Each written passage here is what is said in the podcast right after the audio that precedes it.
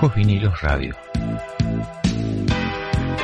Un programa de radio que intenta rescatar las historias de grupos y artistas de rock que con su particular impronta marcaron una huella en nuestro inconsciente colectivo.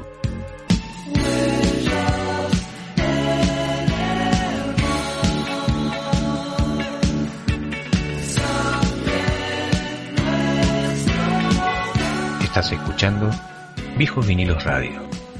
Música y más. Bueno,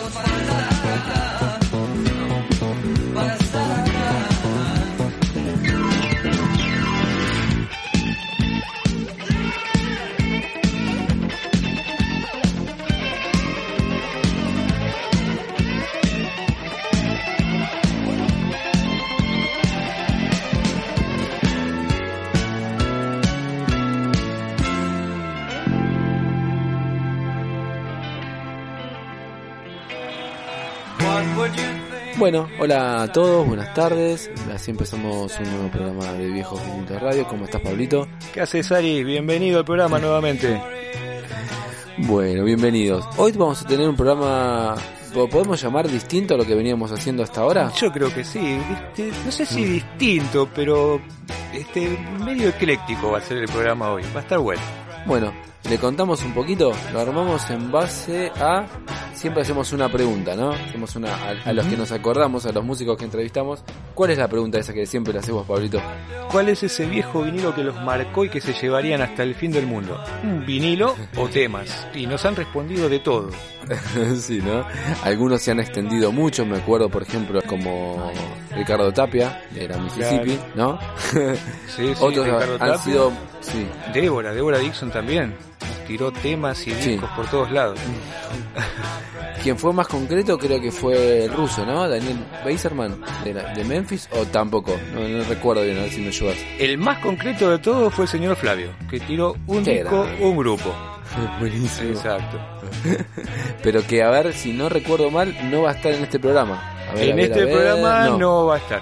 No, quedaron muchísimos afuera. Por ahí en algún otro momento quizás hagamos otro otra reedición de, de programas y que nos armen el programa los invitados. Eso, exacto, que trabajen ellos, ¿no? Para eso lo, para eso lo convocamos. Esa, esa es la finalidad en realidad. Lo entrevistamos para que ellos trabajen. Este, igual el que más trabaja acá eh, en el programa y hay que aclararlo porque vale la mención es el señor, el señor Pablo Risuto, que es el, Ah. el gran ed- editor. O sea, lo más difícil en un programa de radio es editarlo, producirlo y editarlo. Y la verdad que donde se nota la mano y se nota bien es en, en cómo están armados los programas. Sí, Ah, eso- pues, eso. Es, es Hay que mitad y mitad. Yo tengo capricho que te digo, Ari, vamos a entrevistar a tal y vos movés por todos lados, lo conseguimos y después me Bueno. queda la tarea de editarlo. Pero es es una Sí, tarea, es una tarea de equipo. Está bien, Eso, eso es verdad, eso es verdad, pero bueno. Y en esta primera entrega de, de los viejos vinilos este, elegidos por a quienes entrevistamos, ¿con qué tema vamos a empezar? Vamos a ir nombrando quién eligió tal, tal vinilo y, y qué disco. Pero, ¿con quién empezamos? Vamos a empezar con un tema de Beatles. ¿Por qué? Porque muchos de los invitados han nombrado cualquier disco de los Beatles, literal, ¿no? ¿Qué, ti- qué- qué Claro. disco te llevarías? Cualquiera de los Beatles. Entonces, como me dejaron la puerta abierta, elegimos uno que nos gusta a nosotros, que es Abbey Road, y vamos a arrancar toda esta hora de programación con el tema Here Comes the Sun. Perfecto. Escuchamos a los maestros de los maestros, ¿no? Exacto.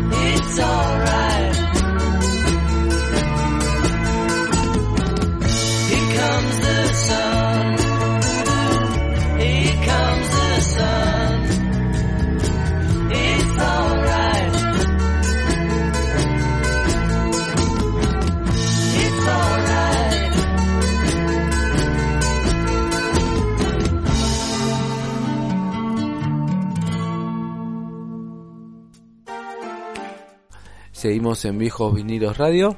Ya ha pasado The Beatles y no va a ser la última vez que pasen los Beatles por, No, no. por Viejos Vinilos. Eh, y ahora nos vamos con, bueno, el quien eligió el primer vinilo que se llevaría hasta la eternidad, que es Juanchi Baleirón, ta- guitarrista y voz de, De de los Pericos. Y ustedes oyentes imaginarían que Juanchi hubiese elegido, a ver, un disco de, de Bob Marley. No, no, Pero ¿fue Bob Marley, Pablo? no, no. ¿Quién fue? De hecho, nos sorprendió bastante en la entrevista que escucha muy poco reggae. Ujú. Juanchi escucha mucho punk. De hecho, hay un disco que en este en esta edición no va a aparecer, que son del grupo Dead Kennedy. Y otro disco que nos nombró, disco no, en realidad intérprete que nos nombró es Mal Davis, el trompetista estadounidense, que es la persona que nos va a ocupar el lugarcito y el tema de este bloque. El tema se llama Big Time, del disco Amandla, del Sí. año 1989. Ujú. Bueno, Miles Davis, quien, quien no, lo, no lo ha escuchado, en serio, reco- recordamos, recordamos no, recomendamos que escucharlo, en serio, es un, un artista de la hostia que más allá que te guste o no te guste el jazz, en algún momento te vas a acercar al jazz y podés empezar por muchos lados, obviamente, pero bueno, si querés seguir el consejo de Juanchi, bueno, empezá por Amandla, ¿no? Sí, sí. decirlo de alguna manera. Mal Davis lo que tiene de piola es eso. No solo es jazz, sino que el tipo mezclaba el, el- funk, el jazz, el soul. Entonces se hacen unas interpretaciones, la verdad, que muy piolas, más allá que eran fuera de serie como, como músico, compositor trompetista, ¿no? ¿Qué significa Amandla, la palabra, Pablito? Es una cosa media rara. eh, eh, Significa poder en, en un idioma zulú, ¿no? Un idioma Sí. medio raro, no sé de dónde lo ha sacado Sí. Mal Davis en algunas trompeteadas de esas, dijo, ¿qué le podemos poner? Sí. Y eligió un- esa palabra en un idioma zulú. Y la verdad que sacó un disco muy, muy, muy piola, está- es muy, muy buen disco como para recomendar que lo que se escuche. Está este tema y entre otros está una, un homenaje que le hace a Jaco, a Jaco Pastorio, con el baterista Al Al Foster, bueno. que se llama Mr. Pastorius. Que alguna vez pasará por este programa también Jaco Pastorius. El mejor Sí, bajista del mundo después de Pedro Aznar, diríamos los argentinos. totalmente, totalmente. Y que Pedro tuvo la posibilidad de conocerlo ya en algún festival de Río. En el Festival de Río del Jazz, este, cuando exacto. tocó con Cerú. Sí, sí. Ahí conoció a Palmeta y Pedro Aznar, que le dio un cassette, y ahí fue causa de la separación. Exacto. de- nada, vamos a decirlo de otra manera, de la evolución natural y... Tenía bueno, que suceder, este, obvio. Bueno, algo más para, para decir seguramente, Pablito, de, de este disco, de- del tema que vamos a escuchar. Este disco es, es la- es la- es- es el tercer disco que hace junto a Marcus Miller, bajista Ujú. Marcus Miller. Él ya había sacado dos discos antes, Sí. uno que era Tutu en 1986 y Music from Siesta, lindo nombre, en el año 87. Eh, sí, ese está- es un nombre interesante, muy muy argentino me suena, ¿no? Sí, claro. Sí, sí. Este, Y bueno, es, es básicamente la, la combinación de todos instrumentos este, electrónicos y música en vivo, este, este disco. Es un disco muy muy particular para escuchar, muy muy lindo. Así que si querés, arrancamos con Big Time y que nos sorprenda Dale, el bloque 2 con perfecto. otro, con otro disquito. Dale, bárbaro.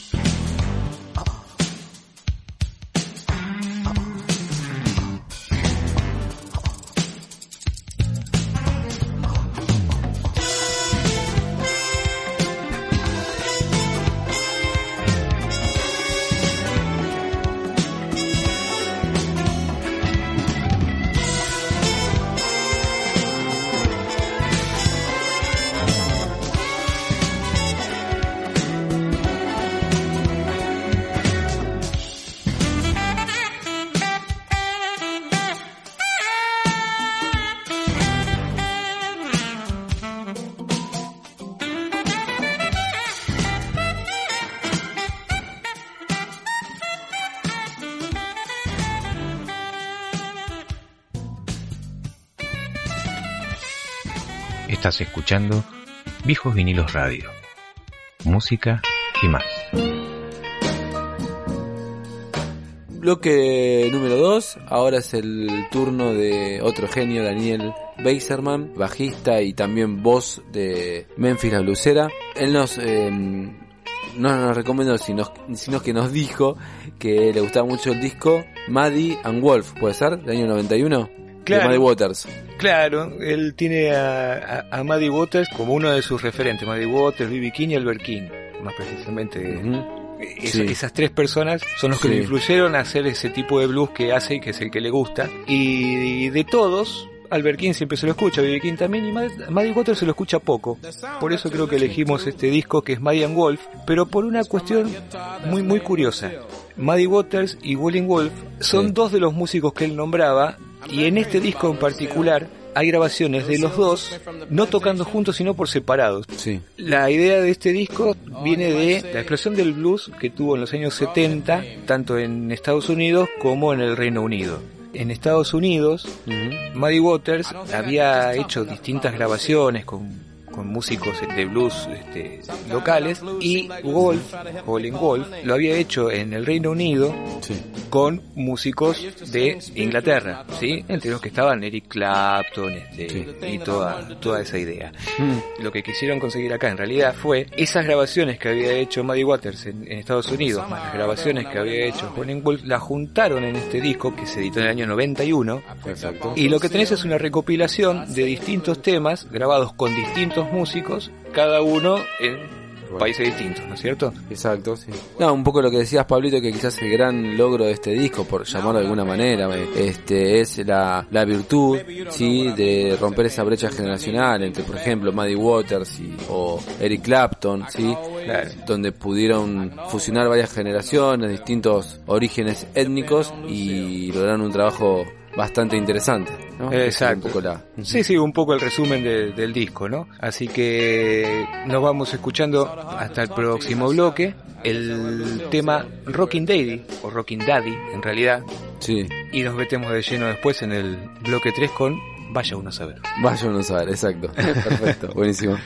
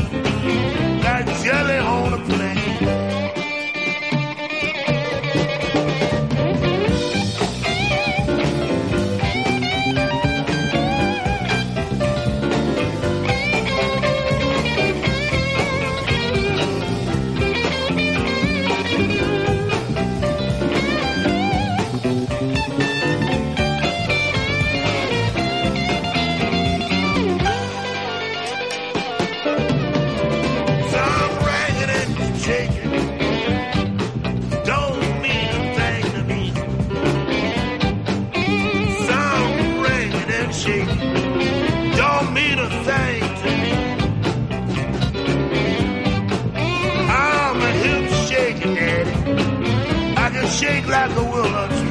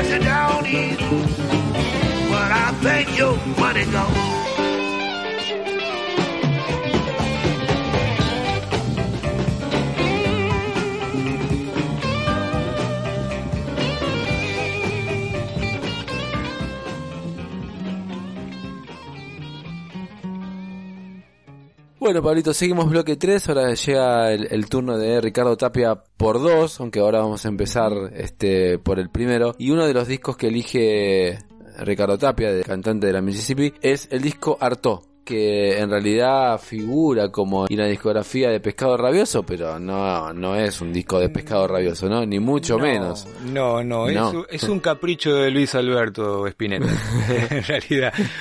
Eh, Porque él edita Artó, saca Artó en el año 73, después de haber sacado Sí. Pescado 2. Pero ya Sí, Pescado exacto. 2 era un disco solista. O sea, recordemos el- que el único disco que grabó Pescado Rabioso fue el 1. Y en Pescado 2 algunos temas se grabaron con los músicos de Pescado, pero lo terminó grabando él solo, el disco eso, con, Ujú. con- con músicos invitados. Estaba creo que el hermano incluso en la batería. Sí. Este, porque medio que se habían enojado, la Camaya, David, querían hacer otro tipo de música y el flaco no. Y terminó grabándolo el disco él, pero así todo le puso Pescado 2 y a este le terminó poniendo Artod y en el sobre interno los nombra a cada uno de los integrantes Sí. en, digamos, en una especie de...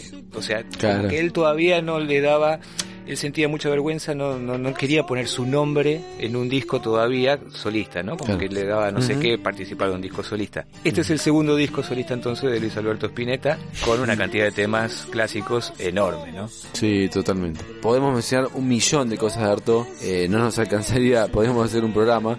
Eh, lo que vamos a decir y que vos bien mencionabas antes, antes de grabar el programa, que otra de las rarezas que tiene este disco es el arte de tapa, ¿sí? Claro. No es un, no, no, no es el... El clásico eh, vinilo cuadrado, ¿no? eh, exactamente. Tiene una extensión más, este, espinetiana. Claro, claro. El diseño de esa lo hizo, lo hizo el flaco. Es un, es un octógono muy extraño, ¿no? En las puntas, o sea, el problema que tenía, que era muy gracioso, porque él- le habían aceptado la tapa a Spinetta, pero cuando lo terminan de hacer, las disqueras les devolvían los discos porque no entraban en las bateas, no había manera de meterlos en la batea y se doblaban todas las puntas y nadie los quería llevar. Este, el flaco, muy gracioso, le dijo, dice, vos me aceptaste la tapa, ahora fíjate cómo hacer para venderla. Claro. Y terminó Claro. siendo una de las tapas de disco más buscadas y coleccionables Sí. de la historia del rock argentino, ¿no? Sí, no creo que muchos tengan ese, ese disco, esa tapa en condiciones, ¿no? Claro, exactamente. O sea, es de coleccionista tenerla en buen estado también. exacto, exacto. Eh, para contar, como decíamos antes, eh, hay muchísima información. Está basado en el, eh, o sea, inspirado en, la- en, en el personaje de, eh, de Artaud, ¿sí? Poeta maldito de la hostia.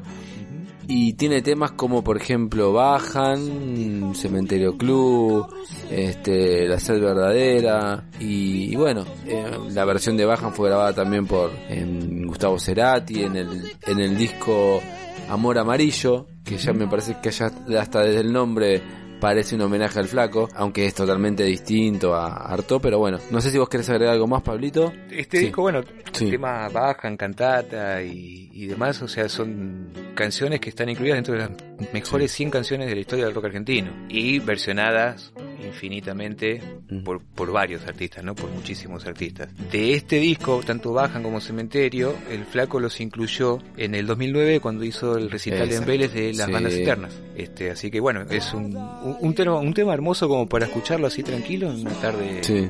de sol. Este, se toma unos mates, dependiendo de la hora que sea. Este, así que vamos con Bajan y hacemos el Ricardo Tapia 2, ¿te parece? Dale, perfecto.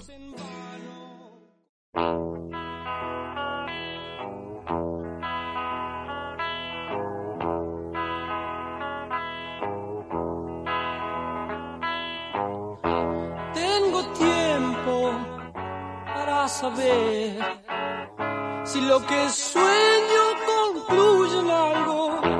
No te apures, ya loco, porque es entonces cuando las horas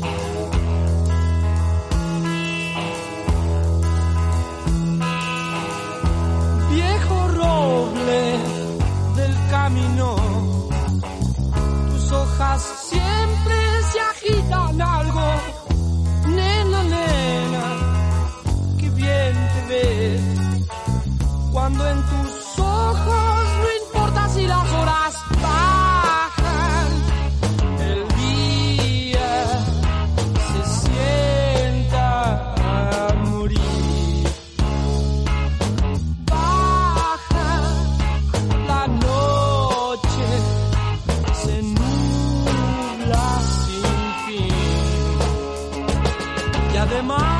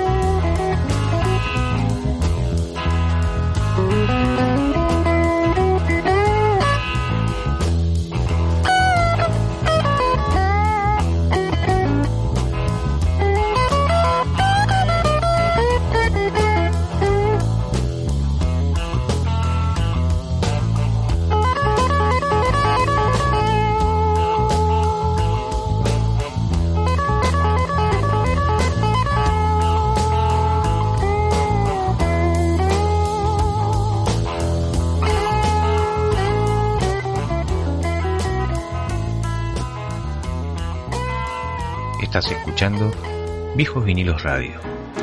Música y más.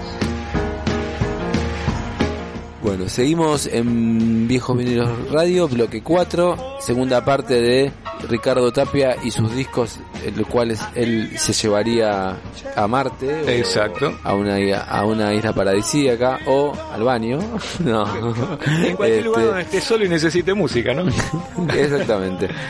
Y él eligió, Pablito, eh, lo puedo decir porque está en castellano, el disco Perros Rabiosos e Ingleses del año 70 de nada más y nada menos que Joe Cooker, ¿no? Para quien no lo conocen, un cantor de blues de la hoste con un vozarrón infernal, nacido en el 20 de mayo del 44 y uno de los partícipes de los recitales de gusto, ¿no? Na- nada más y nada menos. Exacto. Contanos un, un poquito de, de este disco este, y de lo que vamos a escuchar. Sí, Tapia eligió este disco y nos comentaba que gracias a este disco a él le dieron Sí. ganas de cantar como canta Joe Cooker. La forma de cantar de Joe Cooker, ¿no? No tanto la, la voz. A Joe Cooker le decían que era el blanco que cantaba como negro, eh, por la Sí, voz sí. en particular que tenía. Joe Cooker es, es muy fanático de, de Beatles, Stones y demás, y muchos de sus éxitos al principio de su carrera fueron todos covers de Beatles y de, exacto, de Beatles y de, de Rolling. De Rolling Stone.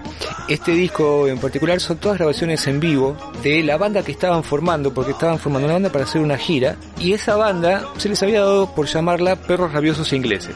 Lo que hace que terminen editando este disco, que es el primer disco en vivo de Joe Cooker, con un montón de covers, un montón de versiones, y le dieron por título el nombre que finalmente después le iban a poner a la banda, que es Perros Rabiosos Ingleses. Curiosidad 2, Sí. y vos te vas a acordar, y espero que los oyentes hayan hecho la tarea y se acuerden, el baterista de Perros Rabiosos Ingleses era Jim Kellner, que si se acuerdan era el baterista de, de Traveling Wilburys, el quinto Wilburys que no le dieron nombre hasta que se hizo el segundo disco de los Wilburys, pobre, pobre, pobre Jim. Lo cierto, bueno, este, entre tantos éxitos que tiene este disco, nosotros, muy arbitrariamente, elegimos Sí. un cover que hace de Rolling Stones, que es Honky Tonk Woman. Muchos se van a acordar de el cover que es lo que más se pasa de, de Joe Cooker, que hace de Beatles, que es de una pequeña ayudita de mis amigos Sí, sí. forma parte, no sé si de la, de la edición original o de una reedición que se hizo de este disco y después se agregó ese tema. Son, son un montón de temas, un montón de autores y la verdad que el disco está muy bueno y este tema está, está piola, está bueno. También la... bueno, vamos a escucharlo entonces. Así que bueno, arranquemos con, arranquémonos, terminemos con los discos de Ricardo Tapia por el momento con Honky Tonk Woman Bueno. y vemos que nos depara el bloque 5. Dale, vamos.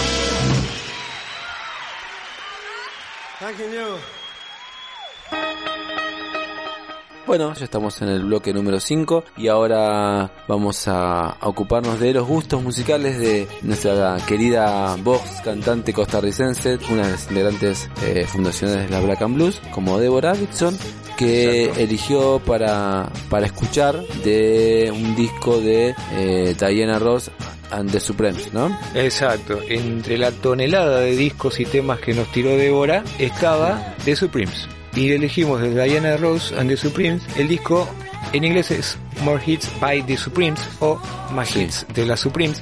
¿Por qué? Porque está uno de sus temas que fue el número uno y uno de los cuales nos talaría un poquitito Dixon, que era Stop in the Name of Love. Perfecto. ¿Querés aclarar un poquito, Pablo, o vamos directamente ya al tema? Eh, los cambios de nombres que tuvo la banda y, y cuál fue el otro gran éxito. Mira, muy muy cortito, la banda se funda Sí. a mediados de los, eh, a principios de los 60, originalmente empezaron Sí. a cantar con el nombre de Primets, pero cuando graban su primer disco en el año 60, les cambia, el productor les cambia el nombre a The Supremes. Ujú. Esta banda tuvo 12 sencillos en- entre los número uno de, de los Billboard en Estados Unidos Sí. y para el año 67 hubo distintos cambios en, en la agrupación, muchas mujeres se han ido, otras se quedaron y qué sé yo y qué sé cuánto, le terminan cambiando el nombre a Diana Rose and the Supreme, no tengo ni idea, ni vamos a andar ni con- investigando por qué Diana Rose and the Supremes, pero este disco lo que tenía de particular era que cada vinilo que se sacaba venía autografiado por las tres Supreme. Venía con era la- el autógrafo de cada una de ellas en, en la tapa, lo que le hace un Sí. disco muy coleccionable y que no calculo que no debe haber demasiados del 65 acá que estén en condiciones este, saludables de presentarse, ¿no? Perfecto. Y bueno, y este este disco que vamos a escuchar, sí, que es eh, More Hits and the Supremes, es el sexto álbum de estudio Exacto. y a- el nombre del tema es Stop in the Name of Love y, y otro de los temas así también muy tops que estuvieron eh, fue Back eh, in My Arms Again, ¿no? Exacto. Así que bueno, si te parece vamos al tema nomás. Dale, vamos a escuchar a The Supremes y su Stop. in the Name of Love. Dale, ahí va.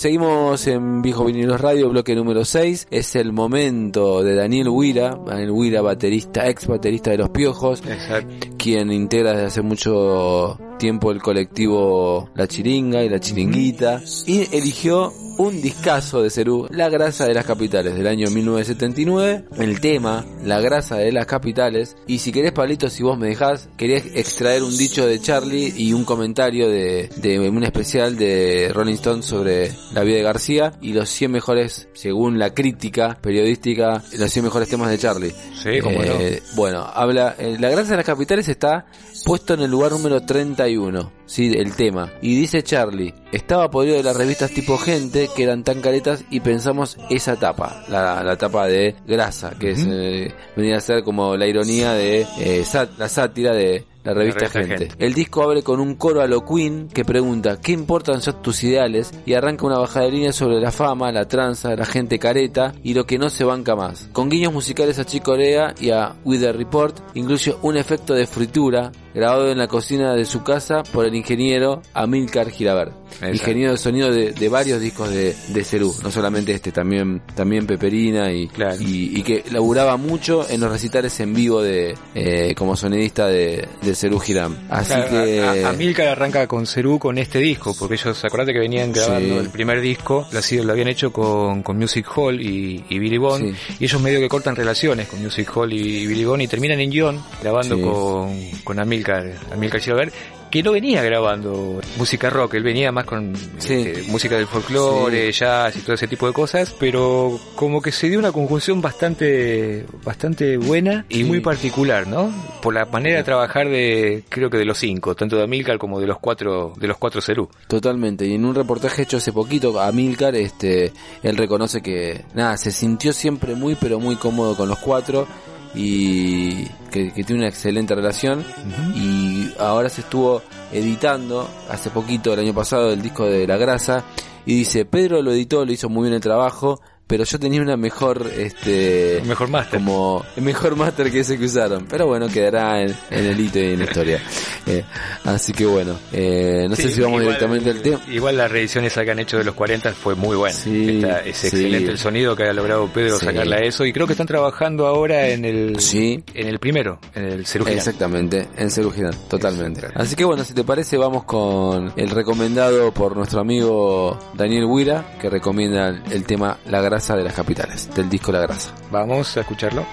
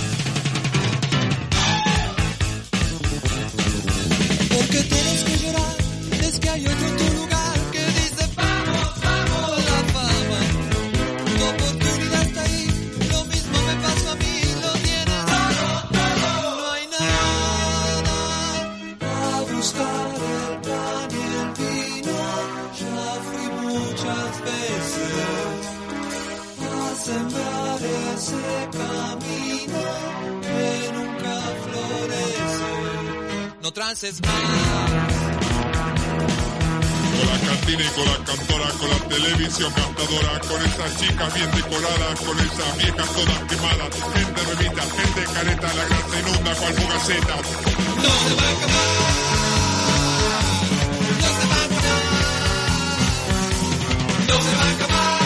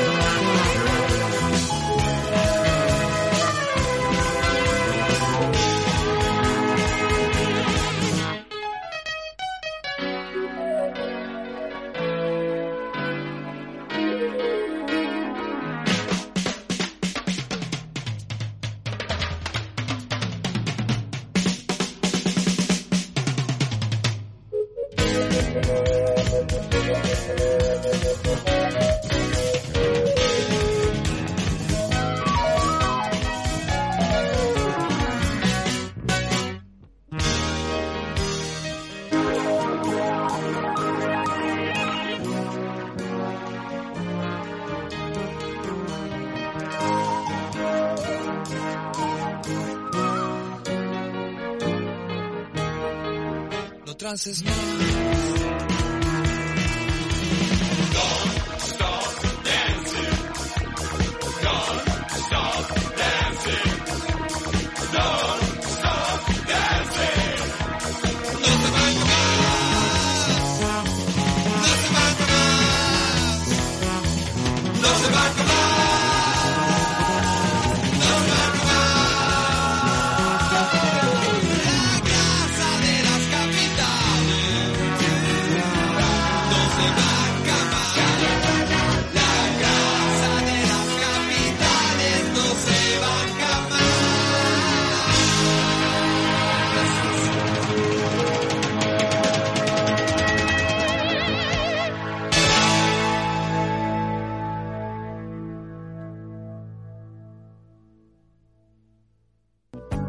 Viejos vinilos radio, radio, radio.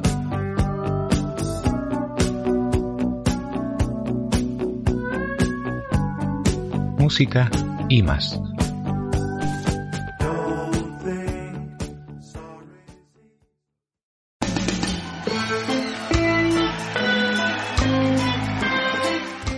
Bueno, seguimos en Viejo Vinilos Radio, nos vamos ya despidiendo, Pablito, pero antes que nada, estamos escuchando de fondo una versión muy extraña, ¿no? Pero a la vez eh, hermosa ¿sí? de Escaleras al Cielo, un clásico de Zeppelin, pero versionado por el máster eh, Frank Zappa. Frank ¿sí? Zappa, el que se le permite Sí, esto y cualquier otra cosa. Totalmente. Una versión reggae puede ser. Es una versión mezcla de reggae y ska, que grabó en el año 91, es una versión en vivo. Curiosa, que está, está buena como para, Sí. para escuchar aunque sea un poquitito mientras nos- nosotros hablamos, el que no nos quiera escuchar, que escuche la versión de Zappa por detrás. y como para meternos en el tema que eligió Deborah Dixon, entre otros tantos, Sí. que es este Stairway to Heaven del disco de Led Zeppelin 4. El famoso disco sin título, ¿no? ¿Y por qué? ¿Por qué pasó eso? Se enojó Ah, está, se enojado, ¿no? Se, se enojó Jimmy Page. Estaba caliente Jimmy Page con la prensa en aquel momento porque el tercer disco, el Led Zeppelin 3, no tuvo las críticas que él pretendía o que el grupo pretendía este, Claro. obtener de lo que para ellos era un muy buen disco. Creo que lo que le pasó a, a- a grandes bandas le ha pasado a, a Cerú con el primer disco de Cerú. O Sí. sea, esperaban otra cosa y de repente hicieron lo que a ellos les gusta y las críticas los mataron. Sí. Terminan sacando la grasa, eh, como diciendo, bueno, mira, ahí tenés. respuesta a eso. Exacto.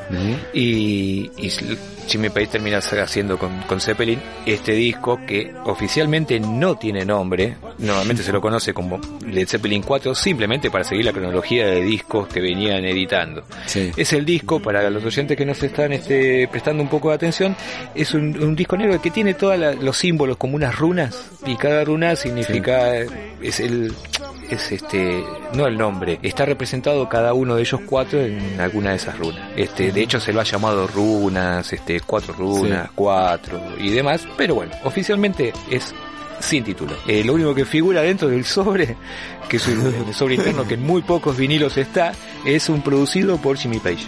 No hay nada más, pero después cuando vos pusiste la púa de arriba te encontrás con cosas como Stairway to Heaven que es infernal. Sí.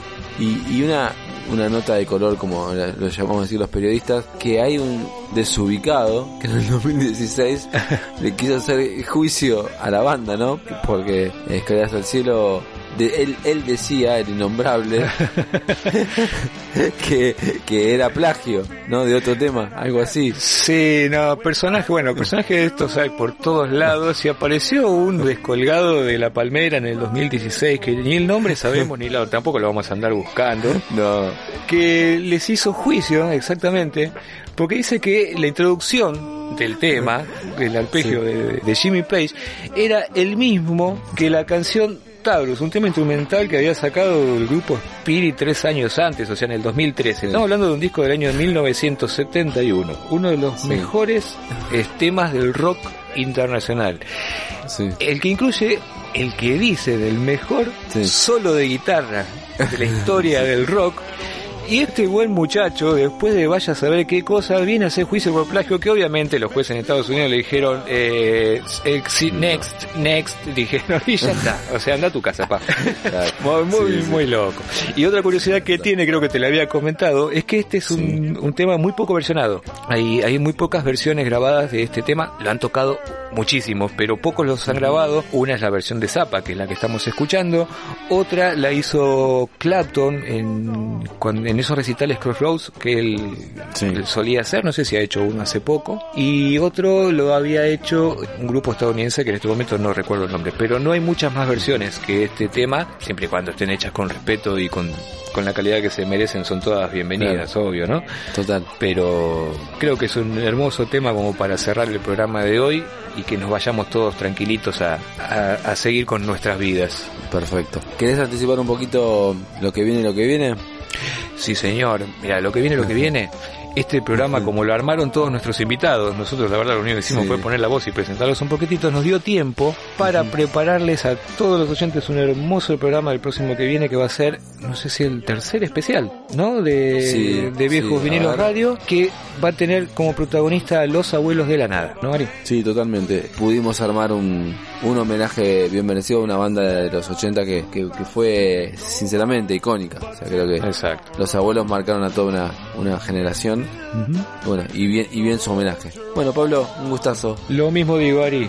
Abrazo para vos, abrazo para todos y bueno, gracias por seguirnos y los esperamos el, el martes que viene, miércoles o cuando estén escuchando el programa. Perfecto. Dale. Hasta la semana que viene entonces.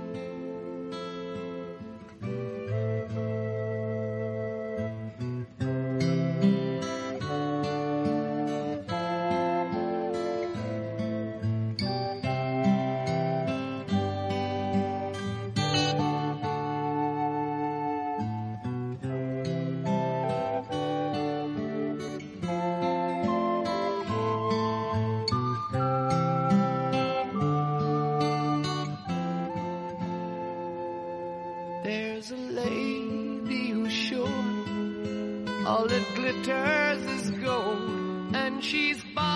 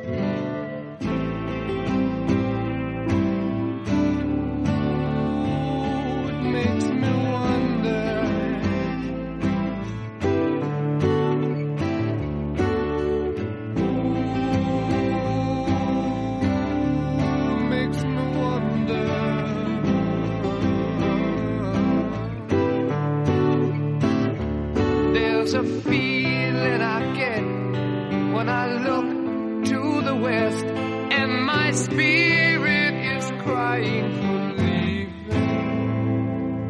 In my thoughts, I have seen rings of smoke through the trees,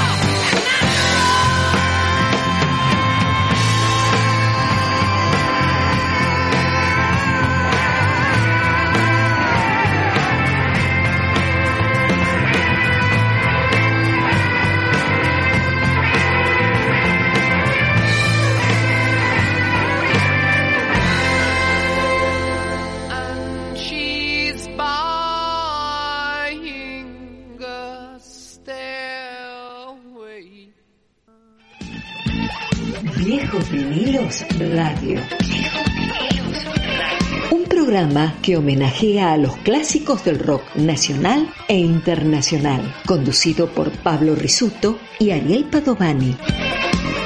Cada martes de 17 a 18 por Radio Palabras del Alma de Pilar y de 18 a 19 por Mochileros Radio. Viejos vinilos radio.